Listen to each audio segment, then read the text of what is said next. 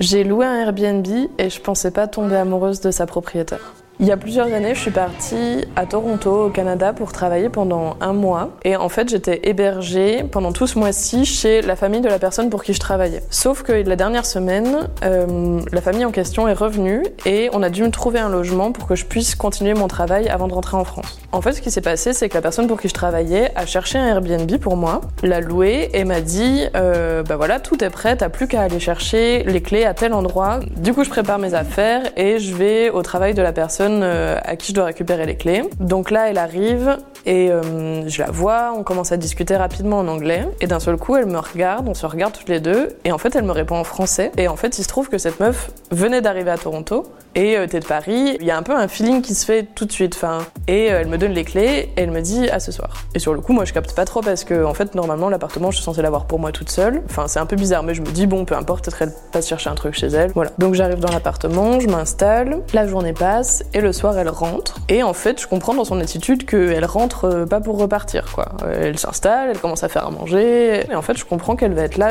tous les soirs de la semaine et qu'en fait cet appartement on va, on va le partager quoi. Donc on va passer toute cette semaine ensemble et en fait tous les soirs on va se mettre à beaucoup discuter, à se parler un peu de nos vies privées, à vachement rigoler sur plein de trucs et je commence à sentir qu'il y a un peu une petite attirance mais je me dis enfin rien va se passer de toute façon dans euh, trois jours tu pars du Canada et tu la reverras jamais cette meuf donc ça sert à rien quoi. C'est le vendredi soir et en fait moi je sais que j'ai mon avion le lundi matin pour rentrer à Paris. J'ai un peu envie de profiter de la fin de mon week-end et du coup elle me propose de sortir sortir euh, ce vendredi soir avec des potes à elle et on sort en boîte ensemble et on finit par se pécho.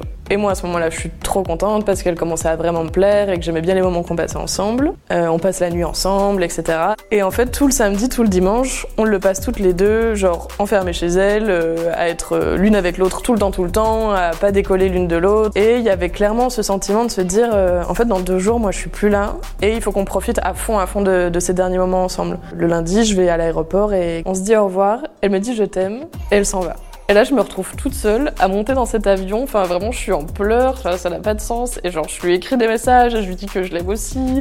Et mon avion va décoller. Je vais plus avoir de réseau et je vais plus jamais la revoir. Et enfin, tout monte comme ça dans ma tête. Alors qu'il y a une semaine, je la connaissais pas. Et, euh, et j'entre en France. Et en fait, on va continuer à se parler pendant plusieurs mois. On va se voir une dernière fois l'été qui suit.